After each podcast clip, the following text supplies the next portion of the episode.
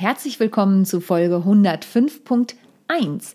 Denn diese Woche gibt es eine Besonderheit. Ich teile mit dir drei Folgen, Mittwoch, Donnerstag und Freitag, mit jeweils drei Impulsen zum Thema neun Wege, wie du deinen Auftritt auf jeden Fall vermasselst. Und dabei ist es egal, ob es eine Präsentation oder ein Vortrag ist. Also viel Spaß bei Impuls 1 bis 3. How to Impress. Souverän und selbstbewusst auftreten im Leben und auf deiner Businessbühne. Hier bekommst du Tipps und Tricks rund um das Thema Wirkung, Auftritt, Stimme, Kamera und die Businessbühne. Ich bin Sonja Gründemann, die Expertin für deinen erfolgreichen Auftritt und berichte dir aus der Praxis für die Praxis. Immer nach meinem Motto, perfekt muss nicht sein, echt ist schöner. Herzlich willkommen bei Impuls 1 bis 3 meiner neuen Serie. Neun Impulse, die du auf gar keinen Fall verpassen solltest, wenn du deinen Vortrag oder deine Präsentation so richtig vermasseln möchtest. Ich bin Sonja, Sonja Gründemann und ich bin die Auftrittsexpertin, die dich eben genau bei diesen Themen eigentlich unterstützt.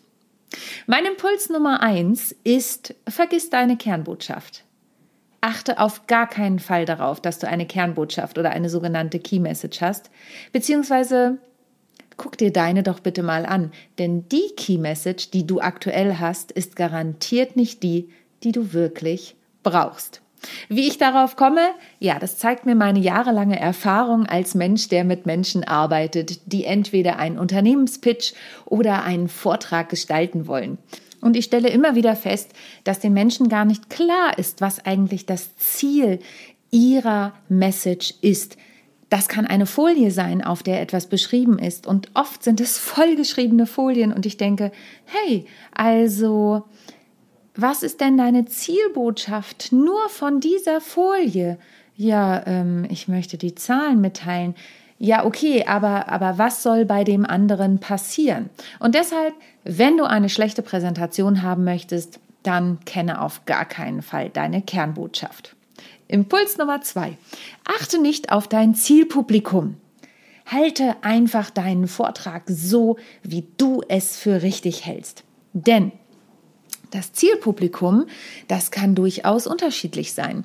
Und ich weiß das aus eigener Erfahrung nicht nur davon, dass ich mit Menschen arbeite, sondern dass ich ja selber auch Vorträge halte. Und mein aktuelles Beispiel ist, dass ich vor Landfrauen gesprochen habe und die sind einfach ein ganz anderes Klientel als beispielsweise Geschäftsführer, vor denen ich neulich einen Vortrag gehalten habe. Das kann das gleiche Thema sein. Ich nehme jetzt mal als Beispiel mein Thema typisch Frau, was die Körpersprache über dich verrät. Da nehme ich bei den Landfrauen andere Geschichten als bei einem Führungskräftegremium. Sprich, die Geschichten, die ich verwende im Storytelling, die passe ich an auf das Zielpublikum. Und das kommt super gut an. Und dann machen die Leute auch mit und dann schaffe ich es, eine Verbindung aufzubauen. Also, wenn du das nicht möchtest, dann passe dein Vortrag auf keinen Fall dem, Ziel, dem Zielpublikum an und dass es nicht so gut ankommt, hat eine ziemlich hohe Wahrscheinlichkeit. Impuls Nummer drei. Nutze nur Zahlen, Daten und Fakten. Ich habe eben schon gesagt, die Geschichten, die ich verwende, die passe ich dann an. Geschichten sind Emotionen. Storytelling ist ein großes Wort. Und wenn du Storytelling verwendest, dann erreichst du mehr Menschen. Denn Emotionen werden durch Geschichten hervorgerufen und Emotionen verbleiben bei den Menschen in der Erinnerung. Wenn du das nicht möchtest, dann verwende doch weiter deine Zahlen wie wir haben 5 Millionen Euro Umsatz oder wir haben einen Zuwachs von 20 Prozent. Das heißt nicht, dass diese Zahlen nicht wichtig sind. Aber wenn du Menschen erreichen möchtest, dann verwende doch Geschichten. Als Beispiel möchte ich dir eins aus meiner Coaching-Gegenwart sagen. Ich hatte einen Geschäftsführer, mit dem ich gearbeitet habe, für einen Vortrag, den er in seinem Unternehmen gehalten hat. Es war die Vertriebskonferenz und es ging darum, dass er sich bedanken wollte, wie toll die Mitarbeiter in Zeiten von Corona einfach ins Tun gekommen sind. Und jetzt hätte er natürlich einfach die Zahlen auflisten können, ja, so und so viele haben so und so viel gemacht, wir haben so und so viel verdient, äh, toll, dass ihr mitgemacht habt. Oder was er gemacht hat, ist, er hat eine Geschichte gewählt, nämlich die Geschichte von Bertha Benz. Und das erzähle ich immer wieder gern, denn Bertha Benz ist eine Frau, die durch ihr engagiertes Handeln den Benz-Patent Motorwagen bekannt gemacht hat und damit ist die Geschichte der Automobilindustrie richtig ins Laufen gekommen. Wenn dich das interessiert, schau gern auf meiner Landingpage zu meinem Mentoring nach.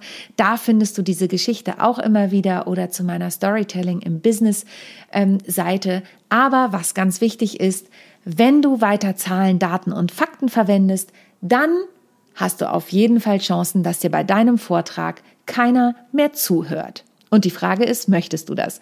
Wenn du lieber mehr lernen möchtest, wie das richtig gut stattfindet, dann melde dich doch jetzt an für mein Webinar, die fünf effektivsten Tipps für deinen erfolgreichen Auftritt. Das findet zum nächsten Mal am 12.04. statt, also nächste Woche Dienstag um 12 Uhr. Wenn du das hier später erst hörst, dann schau doch einfach mal auf meiner Online-Seite vorbei. Die verlinke ich natürlich in den Show Notes und guck, was ich noch so anbiete. Denn da ist immer viel Schönes dabei. In diesem Sinne, ich wünsche dir einen wunderschönen Tag und schalt auch morgen wieder ein, denn morgen kommen die nächsten drei Impulse für die neuen Wege, wie du deinen Auftritt auf jeden Fall vermasseln kannst. Bis dann. Tschüss.